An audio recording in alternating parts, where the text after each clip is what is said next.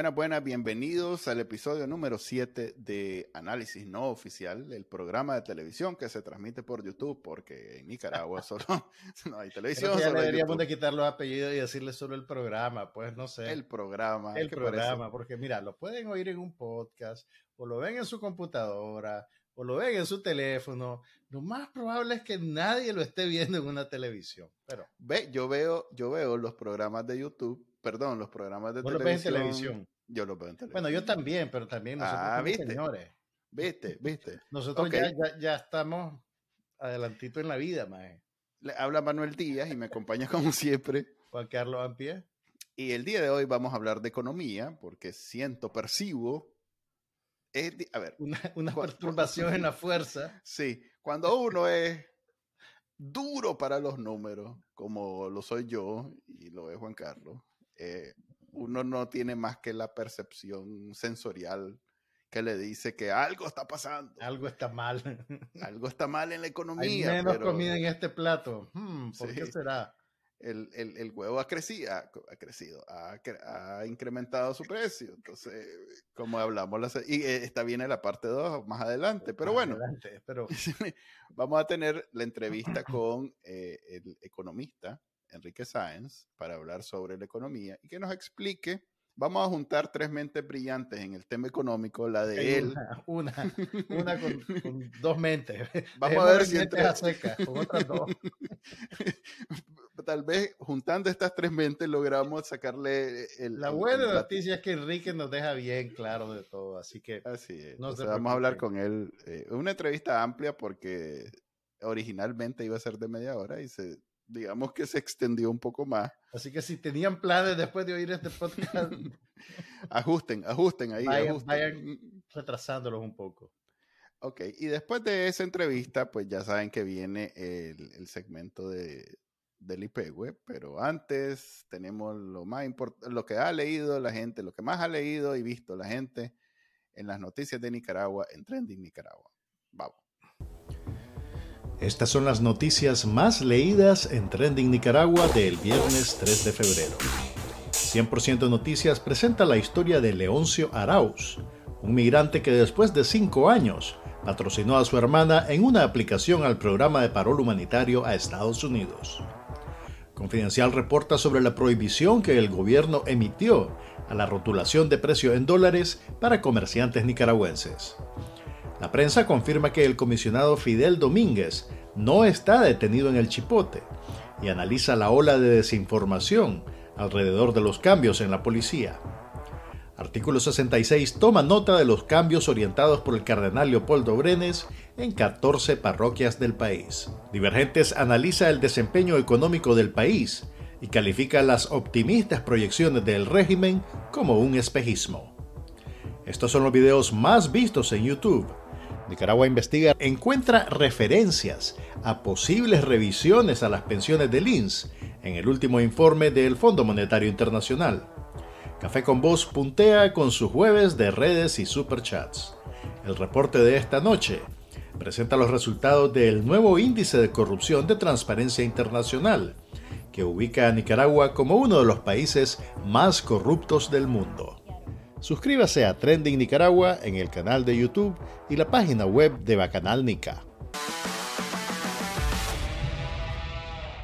Y en el segmento de entrevistas de análisis no oficial, tenemos el día de hoy a un destacado economista eh, con muchos posgrados y maestrías y esas cosas, que viene a complementar eh, la experticia que tenemos Juan Carlos y yo en el tema económico, porque somos, hay que aceptarlo. A, suplirla ante nuestra total carencia de experticia.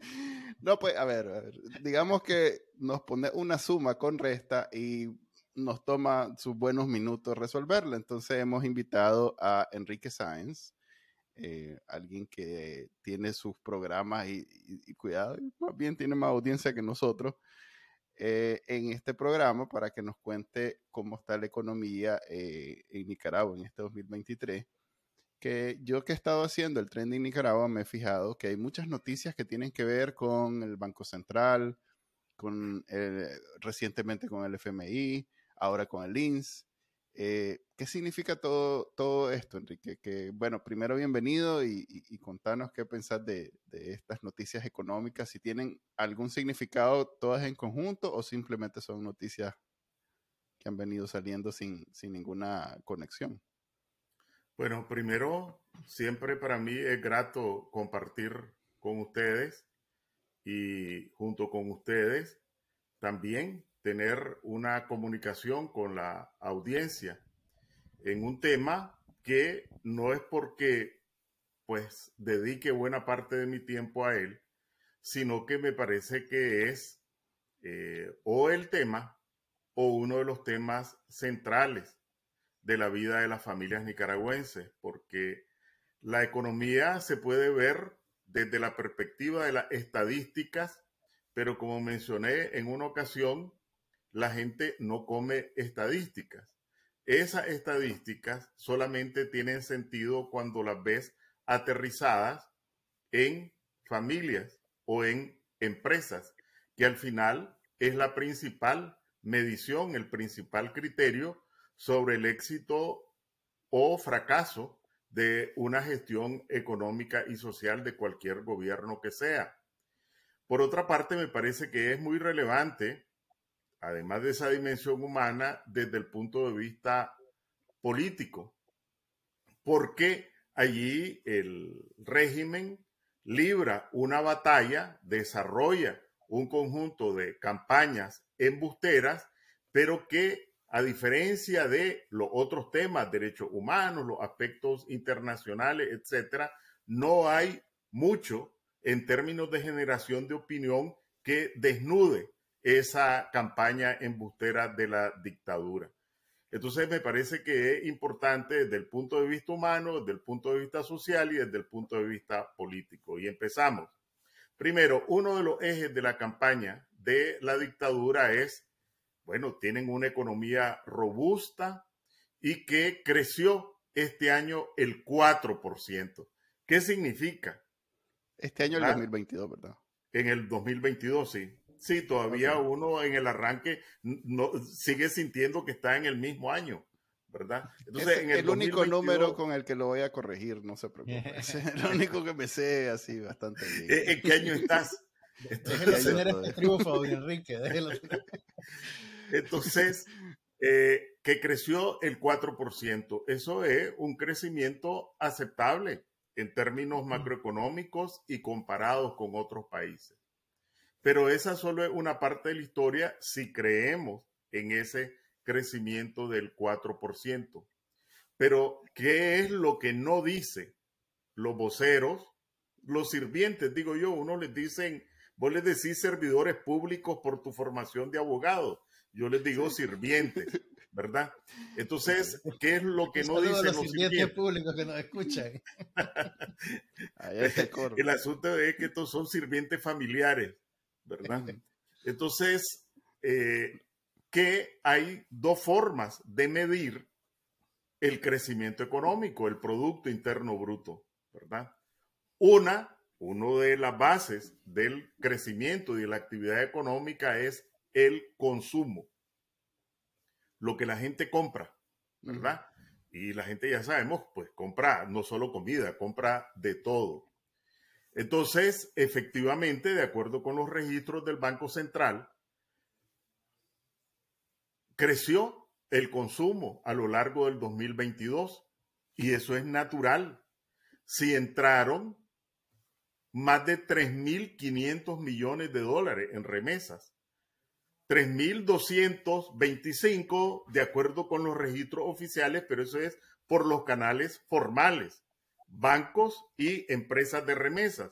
Pero ya sabemos que todos los nicaragüenses que viajan, pues van con, el los bolsillos, ¿verdad? A repartir eh, y, además envían, sobre todo de aquí de Costa, se llama. Sobre todo de aquí de Costa Rica, pues desde colchones, televisores, etcétera. Eso es remesa porque contribuye, pero dejémoslo en la cifra del Banco Central para el tamaño de la economía de Nicaragua, que entre esa magnitud de recursos, pues ese es el motor del consumo, del aumento del consumo, es decir, un factor externo a la gestión económica de la dictadura es lo que impulsa el consumo, porque casi toda esta masa de dólares y de, y de euros va directamente al consumo de la gente, dependiendo del nivel que tenga. Y aquí tenemos la primera aberración. La principal evidencia del fracaso de la gestión económica y social de la dictadura, que son las migraciones masivas que se traducen en el aumento espectacular de las remesas, que es un fracaso en toda la línea, pues aquí sirve para engordar las estadísticas de la dictadura. Pero ahí tenés el primer elemento. Pero, pero Enrique, ese fracaso no es un fracaso que le pase factura entonces a la dictadura, porque ellos fácilmente le dan vuelta y lo presentan como, como algo, como un resultado de una gestión positiva. Bueno, pero eso eh, para una dictadura embustera, pues alimenta su campaña. Que esa campaña sea exitosa depende de nosotros, porque nosotros tenemos todos los elementos para descuajar esa campaña y mostrar tal cual es como una evidencia del fracaso económico y social de la dictadura. ¿Por qué se han ido casi 400 mil nicaragüenses? Porque tienen oportunidad, empleo, mejores salarios, etcétera. En Nicaragua no, porque casi podría decir que hay una política deliberada de la dictadura para que los nicaragüenses salgan y se produzca esta aberración. El nicaragüense que sale se traduce en una semana, en 15 días, en un mes, en dólares que van al Banco Central, que también se transforman en impuestos, porque el consumo eh, pues se graba con impuestos, pero bueno, seguimos con el supuesto crecimiento económico. Lo segundo, que también presumen, es de el crecimiento de las exportaciones, que también se traduce en actividad económica, se traduce en ingreso de dólares. Y de ahí pero cuando uno revisa y compara el crecimiento del volumen, cuánto exportás y cuánto export, es decir, cuánto exportás en términos de volumen y cuánto recibí en términos de dinero, uno se encuentra con que este aumento en el ingreso de exportaciones es principalmente debido al aumento de los precios internacionales y no a que tu economía generó mucho más exportaciones. Otra vez, un factor externo, los precios internacionales que determinan que ahora, bueno, los 100 pares de zapatos que vendías, seguís produciendo los 100 pares de zapatos, pero antes lo vendías a 100 dólares y ahora te pagan 110 dólares. No hiciste un esfuerzo mayor, tu rendimiento no fue mayor, pero tu utilidad fue mayor otra vez que ese es el segundo elemento de lo que llaman los economistas el, cálculo del Producto Interno Bruto por la vía del gasto. El tercero, para ver, eh, eh, cuadrar el círculo, el tercer motor en este enfoque, en este método para medir la actividad económica son las inversiones. Y las inversiones son públicas y privadas. Y los datos del Banco Central, yo aquí le he dicho a ustedes, yo no puedo decir yo tengo mi base de datos, es que de acuerdo con mis proyecciones, es que de acuerdo con mis cálculos, etcétera. Lo único que me pueden criticar a mí es que utilice los datos que ellos proporcionan.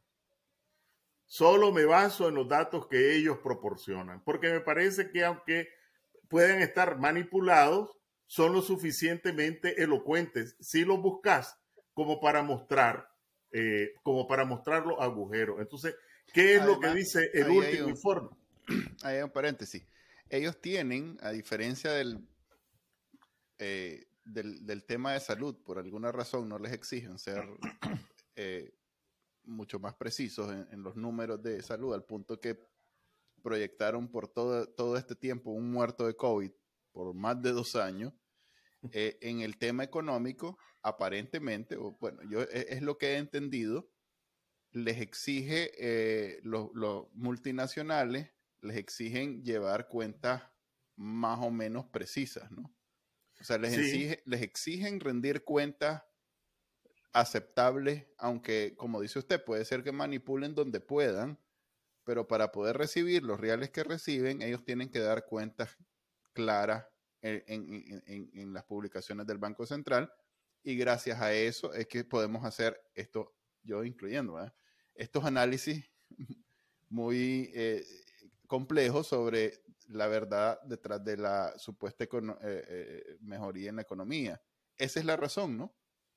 Exactamente, aunque ellos tratan de retrasar manipular y esconder, con lo que exhiben, pues ya te da un margen como para decir lo que estamos diciendo, ¿verdad?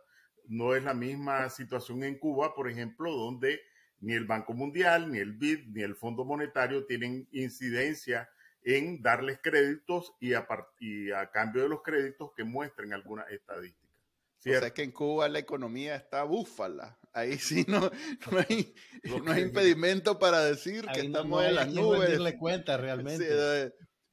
aquí estamos tuanis. En Cuba es donde mejor está la economía según el gobierno. Así es. Así es.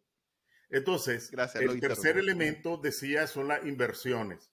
Y el último informe, el más reciente, no el último, el más reciente informe, se refiere al tercer trimestre del año, hasta septiembre. ¿Y qué es lo que dice ese informe?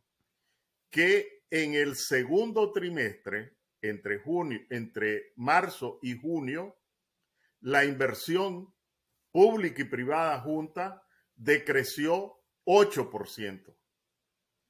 Y que en el tercer trimestre, entre junio y septiembre, decrecieron juntas 9%.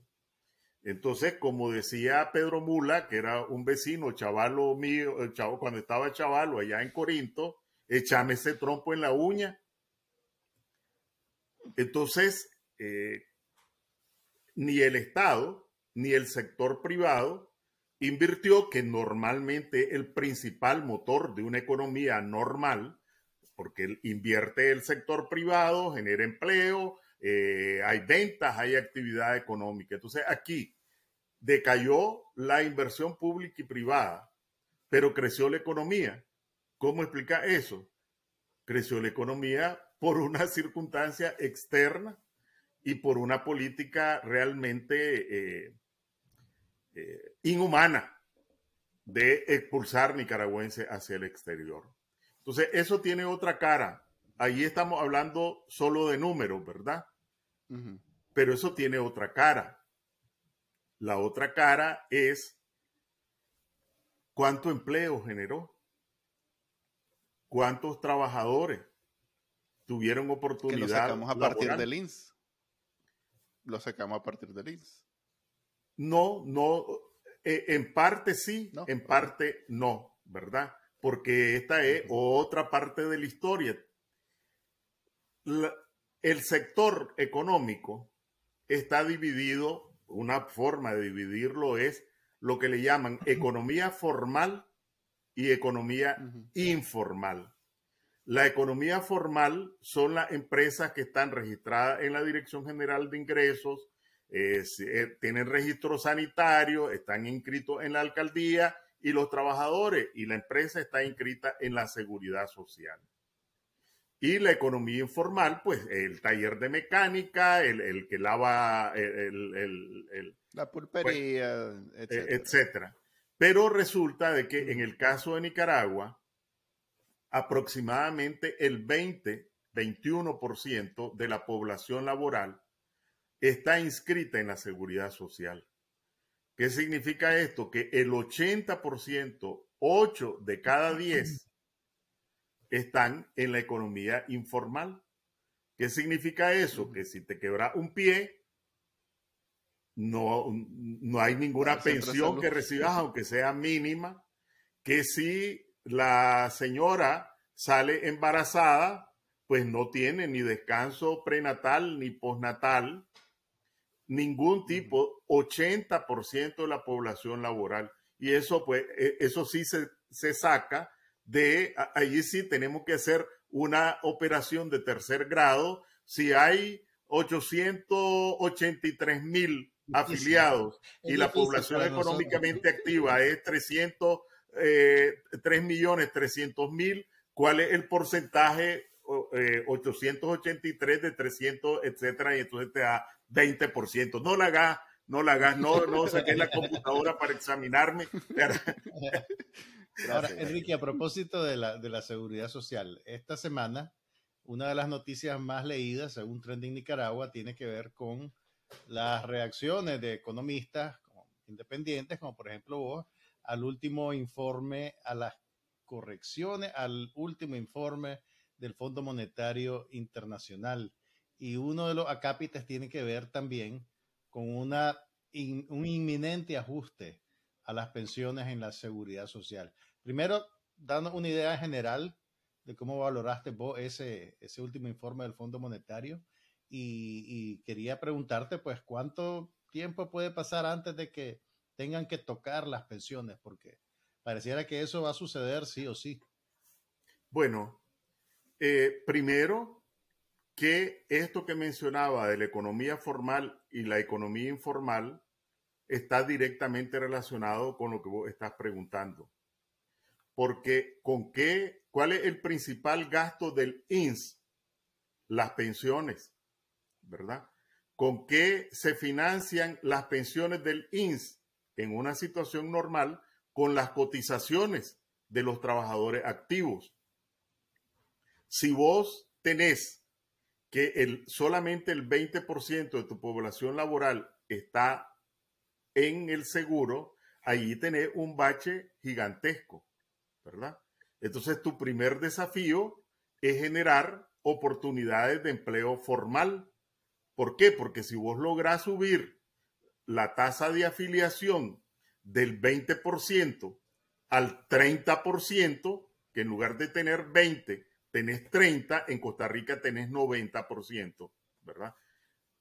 Con solo eso, ya prácticamente resolviste una buena parte de las angustias actuales del INS.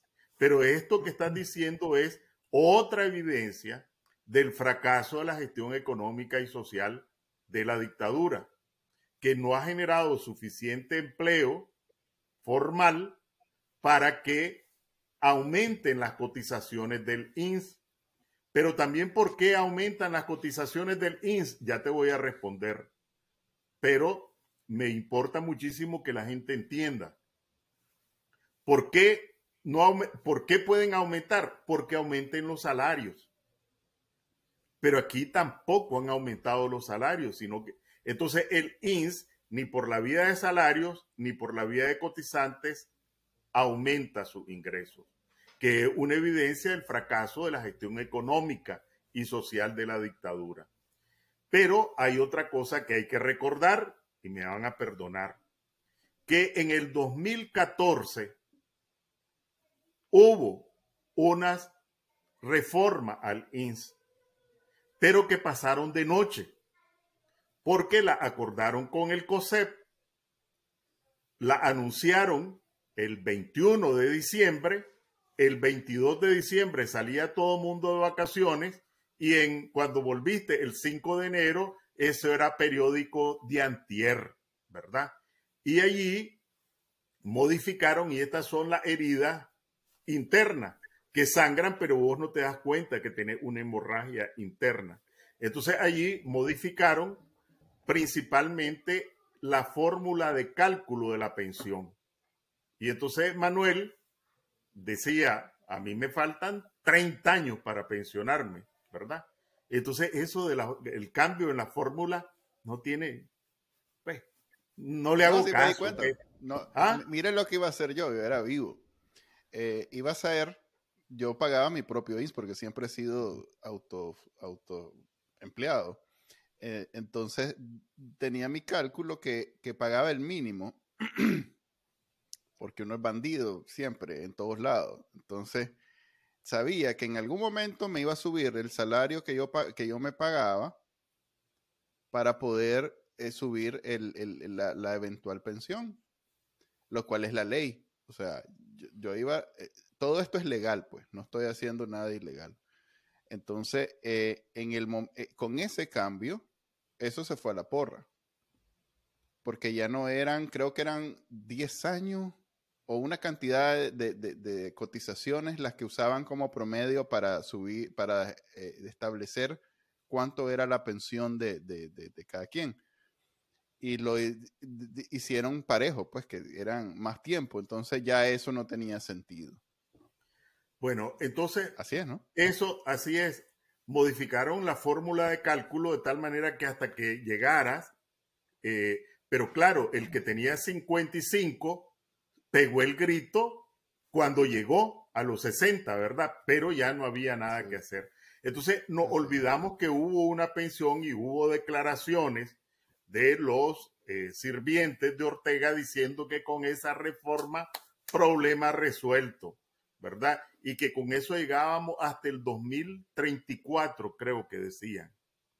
Y entonces, y que entonces ya iba a haber generado la economía eh, pues con la economía cristiana, socialista y solidaria, bojotes de, trabajadores que iban a tener al, al INS pues, en las nubes. Eso fue en el 2014.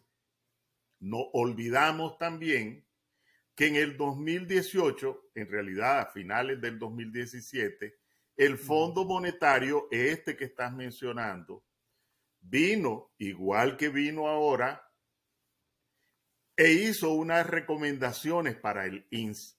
Ahí están. Uno entra al sitio del Fondo Monetario y aparecen las recomendaciones. Y el gobierno cristiano, socialista y solidario, antiimperialista, aplicó... neoliberal, además. Aplicó de pe a pa, como decía el tío Panchito, ¿verdad? La receta neoliberal. Eso fue en abril. Y recordemos que ese fue el detonante del estallido de abril. Entonces los burócratas del fondo vinieron, examinaron, dijeron, aquí hay que amputar aquí, amputar aquí, para que quede la cabeza y tal vez un ojo viendo. Esta gente, los mismos sirvientes de Ortega, pues le llevaron a Ortega, que no sabe mucho de esto, ¿verdad? Y eh, pues no es que esté eximiéndolo de responsabilidad, ¿verdad? El hecho de ser ignorante no te exime de responsabilidad. Este, y, pues impuso. Y recordemos pues que, que venía para atrás, que venía para adelante. Entonces, lo que quiero decir es que es importante repasar la historia porque esto que vos estás preguntando ya pasó dos veces en Nicaragua. En consecuencia, y aquí hay un, hay, un detallito que usted no lo menciona, pero que es importante incluirlo, que es toda la corrupción que ha tenido el INS antes de los sandinistas, después de los sandinistas y hoy en día también. O sea, hay construcción, inversiones que han hecho, que han sido un fracaso y que se han convertido en, en, deuda. Pero pues. acordate, acordate que don Enrique entregó el INS con un superávit, ¿verdad, Enrique? Así es. Bueno. Sí, pero las inversiones que hizo don Enrique, que en ese momento era un superávit, pero no, yo no digo que, es culpa de todo, de, de, don Enrique que los sandinistas hicieron lo que hicieron con el INS. Lo que quiero decir es que el INS, con ese, esa capacidad que tiene de invertir, digamos que no siempre es una inversión como podrá ser la del ejército, que esa sí va siempre, Tuani, a, a ganar en la bolsa de Nueva York. Las del INS no son así. ¿Ya? Bueno, pero yo creo que es más que eso, Manuel. Es decir, y rápidamente porque también este, ustedes me tocan una tecla y me hago y, me, inmediatamente me tocan otra y todavía no he terminado de respirar y ya me... pero bueno, voy con los del INS ahora. Lo llevamos Uno, Efectivamente, don Enrique dejó el INS con super hábito. Rápidamente lo convirtieron en déficit lo que le llaman la parte operativa, entre otras razones, porque en tiempos de doña Eda Calleja, creo que se llamaba, los gastos del INS representaban el 6% de los ingresos, los gastos administrativos, etc. Con el gobierno de Ortega pasaron a representar el 12%. Y esto tiene que ver despilfarros, supernumerarios, paramilitares, este, rotondero, etcétera. Pero además aumentaron los salarios y el personal ah, directivo, ¿verdad? Entonces, eso se llama despilfarro. Podríamos llamarlo corrupción, pero despilfarro. Pero además, empezaron, y también es importante refrescar la memoria, ¿verdad? A repartirse las reservas técnicas del INS, el dinero, esto que medio había escondido Manuel, pero que de todas maneras pagaba. Este, ¿Y cómo? Pues sí, lo bueno, vos lo dijiste, yo no. No, pues sí, pero era. No, entonces, Trump cuando le preguntan por su impuesto. Entonces, ¿qué, ¿qué, empezaron a hacer? A repartirse créditos como que si fuera un banco. Y ahí están dos casos que además son públicos. Uno es el edificio que está ahí por la rotonda Rubén Darío, que todo el mundo lo ve. Eh, yo creo que es el edificio más alto de Nicaragua, ¿verdad? Y entonces, ¿qué hicieron? Tres zánganos pero esto e, ese es el que está a la vista, lo hicieron con, con otras, ¿verdad? Y entonces agarraron, le daban un crédito 4 millones de dólares para construir un condominio. Y entonces eh, se ganaban un millón de dólares, hacían la construcción, no importaba la rentabilidad y como estaban coludidos, ahí te dejo el cajón, me voy con mi millón de dólares de ganancia y lo que te di de coima y vos te quedas con el cajón pero sin los reales. Entonces, lo segundo no, solo fue el déficit operativo, sino que acabaron con las reservas del INS. No hay cuenta allí qué pasó, pero antes se reflejaban cuánto rendían, ¿verdad? Porque compraban bonos, eh, tenían depósitos bancarios, etcétera. Eso se acabó, que eso es lo segundo que también hay que tenerlo en cuenta, el despilfarro y, eh, y, la corrupción. Estas no son inversiones malas que se, que se equivocaron, etcétera, sino de que fue parte de la repartidera. Ustedes se acuerdan cuando apareció Bayardo Arce, que habían llegado a un acuerdo con los bancos para eh, que los bancos eh, con dinero del INS prestaran para la construcción de viviendas. ¿Con cuánto se quedaron los bancos ahí? Porque esa no fue una obra generosa pero por lo menos eso fueron inversiones, ¿verdad? Onerosas para los asegurados y para los prestatarios. Pero bueno, entonces ahora que el INS anuncia esto, quiere decir simplemente que como no resolviste las causas, las consecuencias ahí la tenés, pero la irresponsabilidad, y yo celebro que vos lo estés planteando, es que el Fondo Monetario venga otra vez con la misma receta que costó muertos, sangre y todavía estamos pagando la cuenta, ¿verdad?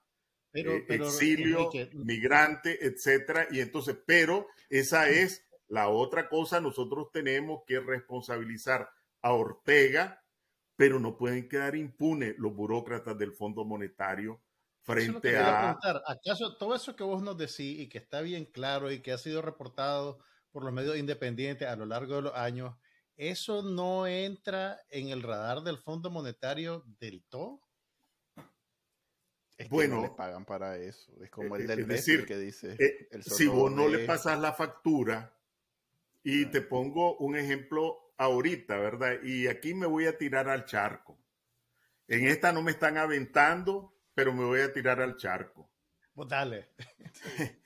¿Verdad? Viene, viene eh, una misión del Fondo Monetario en noviembre emiten un informe preliminar y el informe dice que celebran los avances en materia de lucha contra la corrupción de la dictadura. Y dicen que celebran la política de potenciación de los recursos humanos. Escribí un artículo que decía, vaya, ¿Cómo pueden estos burócratas venir a hablar de potenciación de los recursos humanos cuando eh, clausuraron o estatizaron universidades privadas y tener más de 300 mil nicaragüenses en el exterior. Esa es política exitosa. Y celebran que eh, el gobierno hubiera establecido una plataforma para que los funcionarios públicos presentaran las declaraciones de probidad. En ese artículo que publiqué, lo que decía es cómo, de qué mundo viven, vienen. Si eso tiene más de 20 años, tanto tiene que Ortega, su último, su última declaración de probidad fue en el 2006 para nunca presentar. ¿Por qué no van a preguntar por las declaraciones de probidad de Ortega? ¿Están en algún lugar esas declaraciones? Ellos vieron. uno las tiene que presentar en la Contraloría al tomar posesión del cargo y al, salir. Pero el, el, FMI las vio. Bueno, pues no sé, ¿verdad? Pero cuando llegó al directorio, por lo menos esa parte se la quitaron, ¿verdad? Esa parte. Y, pero lo que quiero decir es lo siguiente. Sí, hay sanciones por corrupción de la Unión Europea, de Gran Bretaña, de Estados Unidos, etcétera. Y entonces, y hay declaraciones y el Departamento del Tesoro, etcétera. Y entonces, ¿cómo vos por un lado le pones sanciones por corruptos, pero por otro lado, tu representante, porque ahí son representantes gubernamentales, tu representante reconoce avance en corrupción. Entonces, ¿quién tiene la razón? O son injustas las sanciones que estás poniendo, ¿verdad? Porque tu representante en el fondo reconoce o habla en serio, ¿verdad? ¿Cuál es tu, política en realidad? Y, solo no sé si me estoy explicando con lo que estoy diciendo. A propósito de, los avances en corrupción, esta semana Transparencia Internacional presentó su último informe y Nicaragua subió, o más bien bajó. Premio, premio tenemos ahorita. Y es el, uno de los países más corruptos del mundo y el más corrupto de Latinoamérica solo detrás de Venezuela y Haití. Así que ojalá alguien le haya mandado una copia de ese informe a la gente del fondo. Hay que porque en realidad el más corrupto de Centroamérica, que ya es decir bastante, ¿verdad? Sí, con, con tres. Con Guatemala, con, El Salvador, Honduras. Sí, con, un, un expresidente que murió enjuiciado, otro que está encarcelado, dos, en el caso de El Salvador, refugiados en Nicaragua, ahora nicaragüenses, uno hondureño que murió e, en una cárcel en Estados Unidos, otro que lo vimos esposado, en el caso de Guatemala, otro tanto, entonces ya es bastante decir que el régimen de Ortega sea el más corrupto de Centroamérica, para agachar la cabeza y meterla aunque nosotros no tengamos nada que ver con eso. En los medios oficialistas, gracias al comandante y la compañera. sí, Pero, don Enrique, yo no me quiero ir porque eh, estamos haciendo las entrevistas de 40 minutos máximo, pero bueno, vamos a extender lo que usted quiera, eso, eso no es problema. Eh, pero no me quiero ir sin su propio programa, porque ahí no lo están molestando con eso. Ahí nadie lo está interrumpiendo. Pero yo quiero saber Ustedes que saben de eso, ¿verdad? Es sabroso porque uno se despacha hermoso, ¿verdad? Pero bueno, vamos, estoy aprendiendo. ok.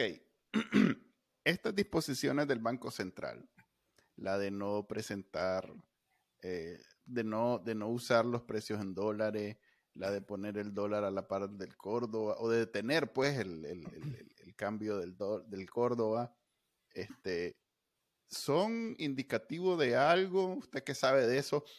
¿Puede oler lo que viene o, son de, para entretenerse mientras la economía termina de quebrar? ¿Están haciendo esas locuritas? Bueno, yo siempre me esmero en ver detrás de cada medida económica qué es lo que pasa con los frijoles y las tortillas y el queso de la gente. Entonces, lo primero que hay que decir hace alrededor de tres años la tasa de devaluación era de 5% anual. ¿Qué significaba eso? Que un pensionado del INS que tenía una pensión, la pensión promedio era 6 mil córdobas, con el 5% recibía un ajuste en octubre, noviembre de 300 córdobas. Se lo vinieron bajando en octubre de este año con la tasa de deslizamiento del 2%, su ajuste fue del, ah, pongamos que 7 mil, o, o, el de los 6 mil, en lugar de tener el ajuste de 300, es de 120 Córdoba. Esto lo medí en frijoles que no llegan a tu mesa, en queso y en tortilla que no llega a tu mesa. Y si ahora lo baja al 1%, quiere decir que si tenés, otra vez volviendo al de 6 mil, va a ser 100 Córdobas, ¿verdad? Este año. Antes eran 300, ahora 100, por una medida monetaria. Y entonces cuando se habla del deslizamiento y eso que tiene que ver con los frijoles, bueno, eso tiene que ver con los frijoles, con los más de 300 mil pensionados. Eso es uno. Pero, además, estábamos hablando de las remesas. Estos miles de millones ahora en remesas, el que recibía las remesas la iba a cambiar en Córdoba, ¿verdad? Y le daba, si eran cinco, cinco eh, la devaluación anual, pues recibía en, en proporción a ese ritmo de evaluación.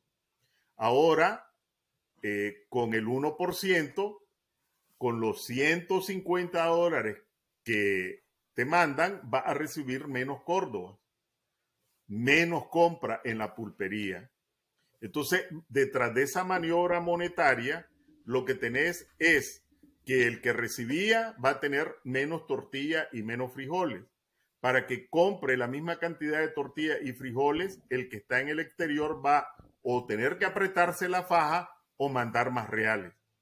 Y entonces ahí tenés el fondo de una de uno de los fondos, no es el único, de una de esas operaciones. Mm.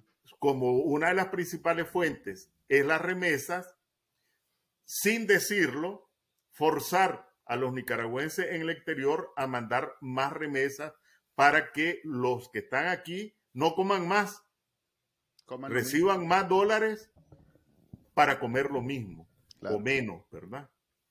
Entonces, esa es una de, de, lo que está detrás.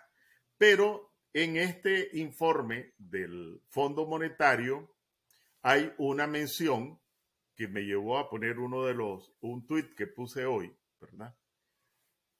Y es que hablan de esta manera, dicen en una frasecita, se acercaría a un tipo de cambio flotante. Eso, para alguien que no es economista, no, pues no lo puede descifrar.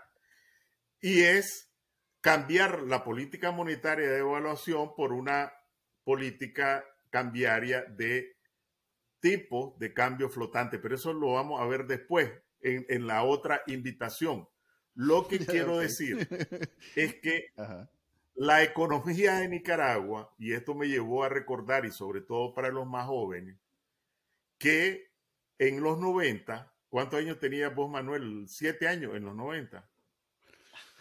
Favor que me no, no, no, me lo digas, me lo decís después. lo que quiero decir es que... Al final de ya me echaba desodorante, ya me echaba desodorante, así lo voy a dar. bueno, en, en, 1990, Panchito Mayorga, mm. que era el presidente del Banco Central, eh, apareció y me acuerdo que se venía bajando el avión con un maletín. Aquí vienen, decía, aquí vienen. Los Córdoba este, Oro. el Córdoba Oro, ¿verdad? que era, eh, bueno, con eso se iba la economía a la par del dólar. Uno por uno, uno, por uno, ¿verdad? y entonces él explicaba eh, por qué, ¿verdad? Eh, con toda la labia que tenía, ¿verdad? Entonces, eh, uno por uno, Córdoba oro. Bueno, más o menos pasó menos de dos años, ¿verdad? Menos de dos años. Cuando se produjo una devaluación de uno a cinco de una vez, de un dólar, un Córdoba por un dólar a cinco Córdobas por un dólar ese guasmazo para las familias, para la empresa, fue una puñalada, ¿verdad? En términos económicos y sociales, ¿verdad? Pero Pachito, pues ya nadie se acuerda de eso. del Córdoba Oro. Entonces, un poco me recuerda ese episodio y ya a esta edad, eh, uno de los vicios que uno tiene es recordar, ¿verdad? Traer eh, experiencias anteriores. Porque si vos tuvieras una economía efectivamente rebosante de actividad económica, etcétera, pero si tenés una economía, como lo hemos explicado, que depende de factores externos, y entonces por X razón se desploman los precios del café, del oro y de la carne, ¿y qué vas a hacer? Y ahorita estás diciendo, tengo tantos de remesa, cuando vos no, de vos no dependen los precios internacionales. Depende de Irán. Bueno, 15 años, 16 años tienen de estar viniendo los iraníes y firmando acuerdos y en el pastel, ¿verdad? No puedes decir nada que hay, acuerden algunos canales para que la mafia en el poder trasiegue capitales eh, escondidos porque la economía de Nicaragua no lo absorbe, ese otro negocio y esa otra pregunta, pero para la próxima. Entonces, lo que quiero decir es que es una economía que no tiene autosustentación eh, como para mantener un casi un dólar, un, Córdoba eh, uno por uno, ¿verdad? Entonces, creo yo que una medida irresponsable que no tiene la más mínima eh, piedad del impacto que tiene, que está más por inspiración política que por racionalidad económica y que celebro muchísimo que me hayan invitado para por lo menos colocar un, un granito de arena en, la, eh, en que la gente entienda que detrás de todos esos malabares estadísticos y de números, al final eso se ve en menos frijoles, menos arroz, menos queso, menos tortilla, y esto no es una, una metáfora, ¿verdad? Y voy a cerrar con esto. No, si todavía no nos vamos, todavía tengo ah, que hacerlo. Ya le estoy viendo que, este, que en eh, cifras oficiales, cifras oficiales. La inflación fue del 12%. ¿Qué es la inflación? El aumento de los precios promedio generales de una economía. Los repuestos, la gasolina, las tortillas, etc. Pero eso no tiene que ver directamente con la gente. Lo que tiene que ver ya más directamente con la gente es la canasta básica, porque en eso en lo que gastas. No todos compran repuestos, no todos compran fertilizante para la plantita de tu jardín. De acuerdo con el gobierno, la canasta básica se elevó en 17% el costo a lo largo del año. 17%. Y el componente de comida, solo la comida, creció en 22%. Este cálculo sí eh, pues lo que hice es cuánto valía en, diciembre, cuánto valía en, en diciembre del 2022, resté y le saqué el porcentaje otra vez. En eso sí soy experto. esos son igual ellos, esos números que ellos publican. claro, sobre los números que ellos publican, cualquiera puede ir a ver al INIDE los datos de la canasta básica. 22%. ¿Y cuánto y ahorita la alaraca, y por eso digo que es importante y yo creo que no es difícil de entender, el pueblo presidente y el presidente de los pobres anunció un ajuste para los trabajadores del Estado del 5%. Y qué maravilloso este presidente, ¿verdad? 22. ¿Y, ¿Y quién le puede decir a este presidente que 5%, y de ahí, pero vos me decís que solo la inflación fue 12%, pero vos me decís que solo la canasta básica fue 17% y que solo la, comida fue 22%, me lo decís vos, ¿no será que me estás sacando la lengua con esa campaña diciendo de que yo tengo que agradecerte el 5%? Agradecer que no es peor. Entonces, eh, pero es parte de la obligación que tenemos. Y entonces el gran acuerdo, ¿verdad? En las zonas francas, a 8%. Y si yo estuviera en los zapatos de una trabajadora de la zona franca, digo, peor es nada, ¿verdad? 8%, peor es nada. pero la obligación nuestra es de decir, sí, peor es nada, ¿verdad? Pero en realidad lo, lo que tenés, lo que te corresponde, es por lo menos el 12%, si no el 17%. Y para cerrar este capítulo, y no es que ya me quiero ir, okay. vienen las negociaciones del salario mínimo. En el 2007, la bancada del frente, etcétera, etcétera, la ley del salario mínimo. ¿Qué dice la ley del salario mínimo? Que tiene que hacerse un ajuste del salario mínimo teniendo en cuenta dos elementos, dice de manera taxativa, como diría Manuel. Uno, la tasa de inflación. Y dos, el crecimiento económico. Aquí sí esto es de primer grado, ¿verdad? Tasa de inflación, me decís que tasa de inflación es 12%, ahí está perfecto. Me decís que el crecimiento es 4%, 16%, solo sumo. Entonces, si vas a cumplir la ley que tu bancada aprobó, tenés que hacerme un ajuste del salario mínimo del 16%. Vamos a ver, van a salir entre el 5 y el 8.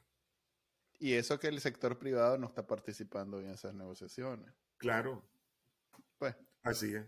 Aunque en el último discurso de Daniel Ortega, y eso no, no sé cómo interpretarlo, tal vez usted tiene ahí alguna interpretación, como que disculpó o justificó a los banqueros su participación en los en, en los paros de los paros que hubieron en el, a partir del 2018 diciendo que fue por una presión de del, del imperio que los obligó a participar, pero que ellos no querían participar en el golpe de Estado.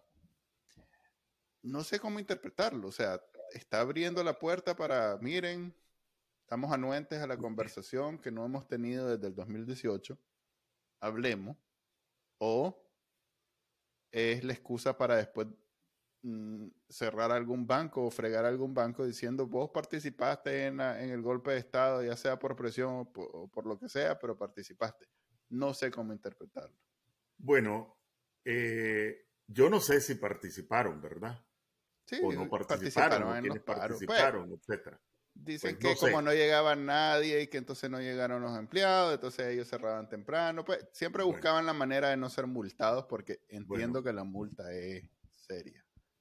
Lo que sí sé, y esto pues cualquiera puede desmentirme o confirmarme, es que, y esto lo dice la Superintendencia de Bancos en un informe que si uno lo busca lo va a encontrar, es que la tasa de utilidad de los banqueros en el 2022, mientras todo esto que estamos diciendo pasaba, creció en 20% en relación al 2021.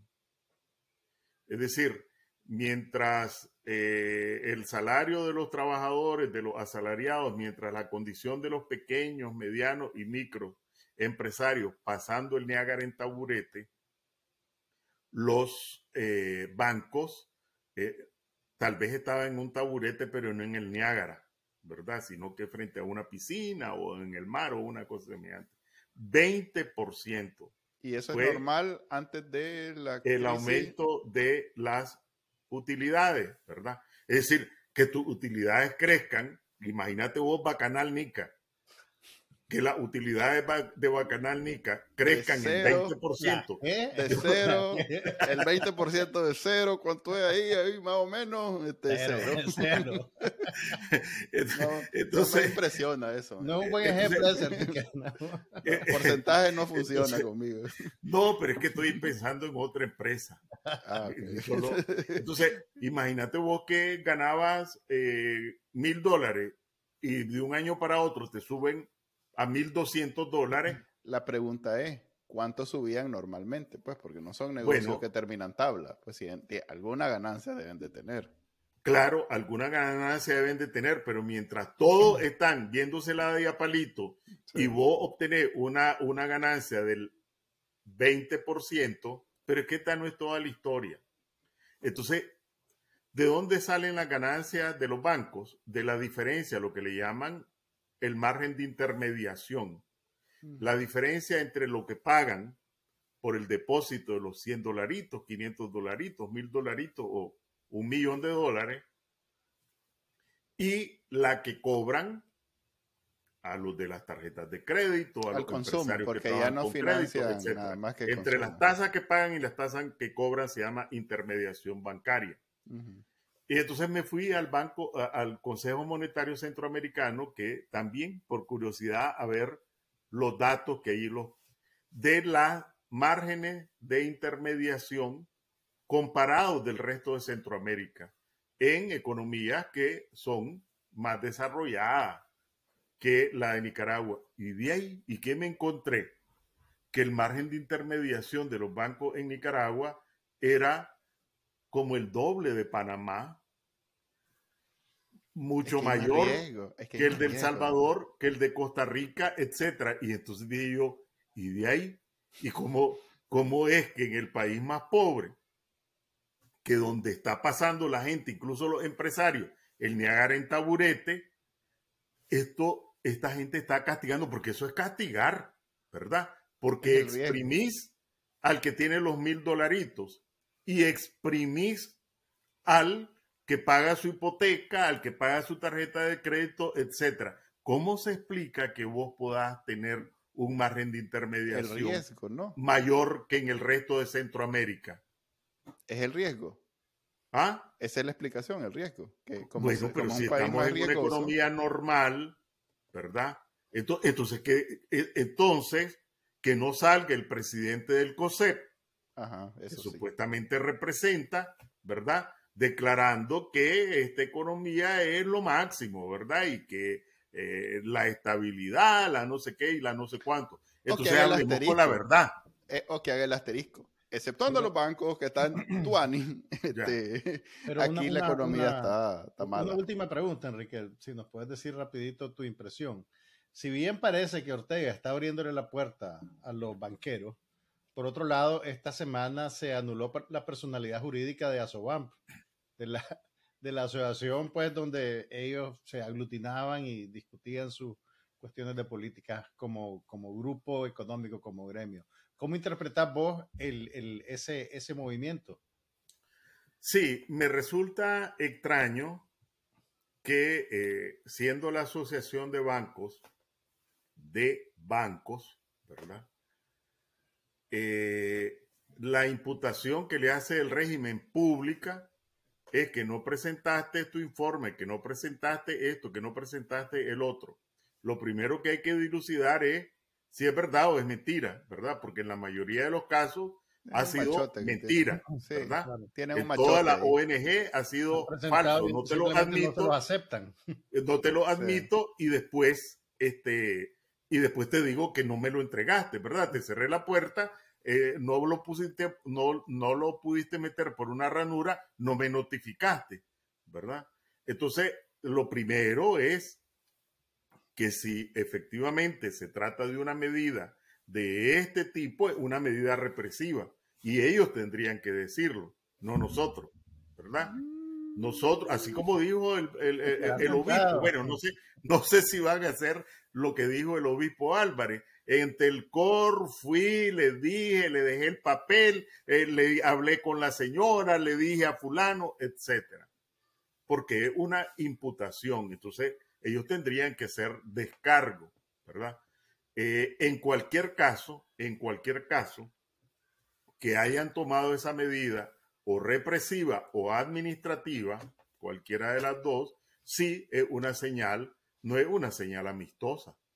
Y las señales amistosas con las señales de hostilidad de Ortega normalmente tienen dos orígenes, o castigarte o amenazarte.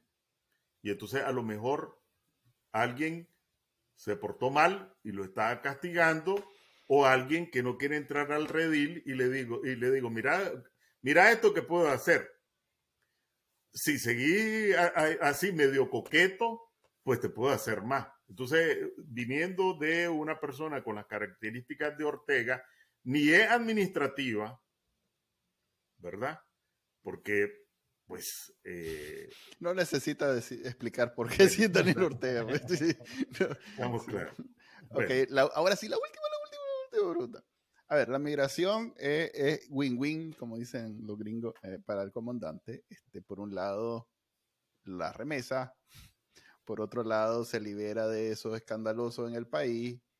Y en tercer lugar, y lo que más le encanta a él, es que sea un problema para Estados Unidos, porque la mayoría de los que se van de Nicaragua se van a Estados Unidos.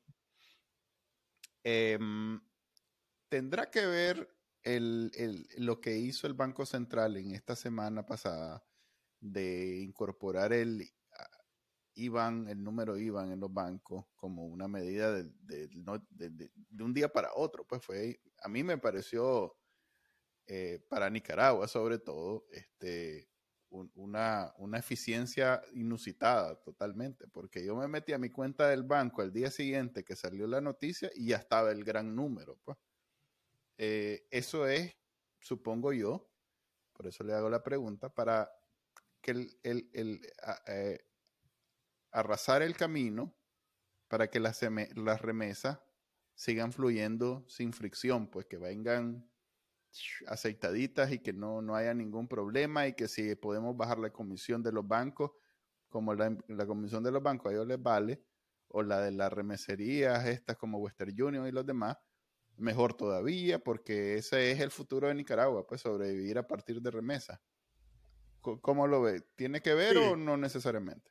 Sí, eh, como vos decías, esto hay que verlo en conjunto, ¿verdad? No son acciones aisladas.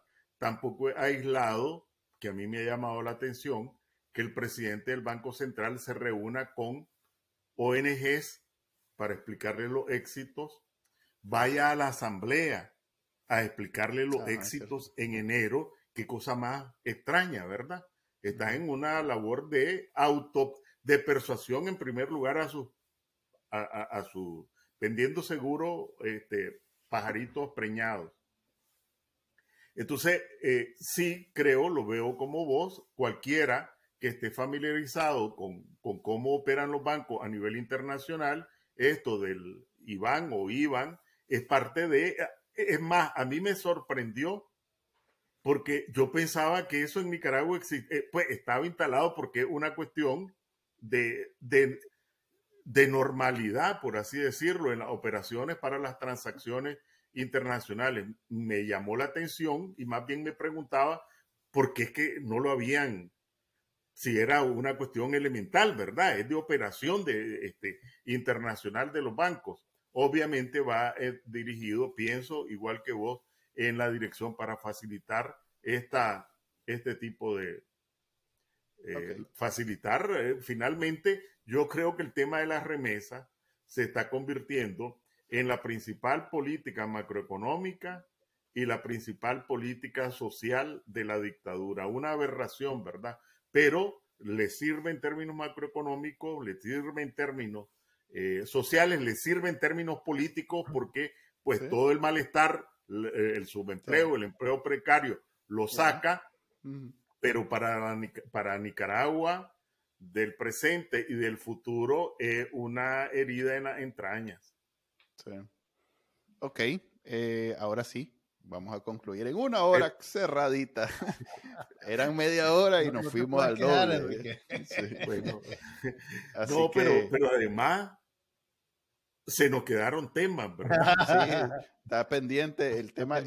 ¿Por qué jodido el colón eh, eh, eh, al lado del dólar es súper más alto que el Córdoba en esta, a estas alturas todavía? O sea, pronto, yo no pronto en la segunda parte. en la siguiente edición de Análisis No Oficial con Don Enrique ¿sabe? vamos a conocer por qué pasa eso, qué, qué hay detrás de ese, de ese fenómeno. Pero además tampoco hablamos de política a mí, y de ahí mm, yo terminé siendo economista, ¿verdad?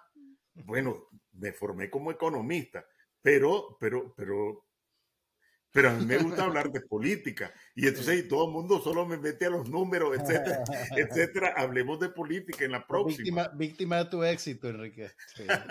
Es, como cuando a mí me invitan a hablar de internet, viera cómo me encanta eso. ok, así lo vamos a dejar el día de Gracias, don Enrique. Y a la gente igual, un gusto.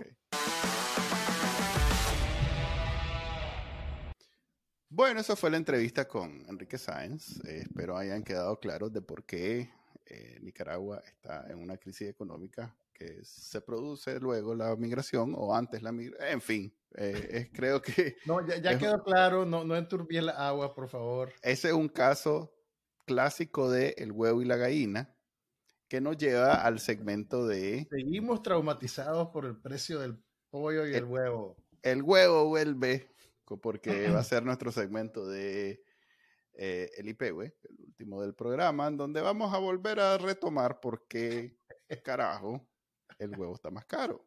Y resulta que en Costa Rica hay un virus que eh, obligó, digamos, al gobierno de Nicaragua a eh, ordenar el cierre de la importación de productos avícolas desde Costa Rica.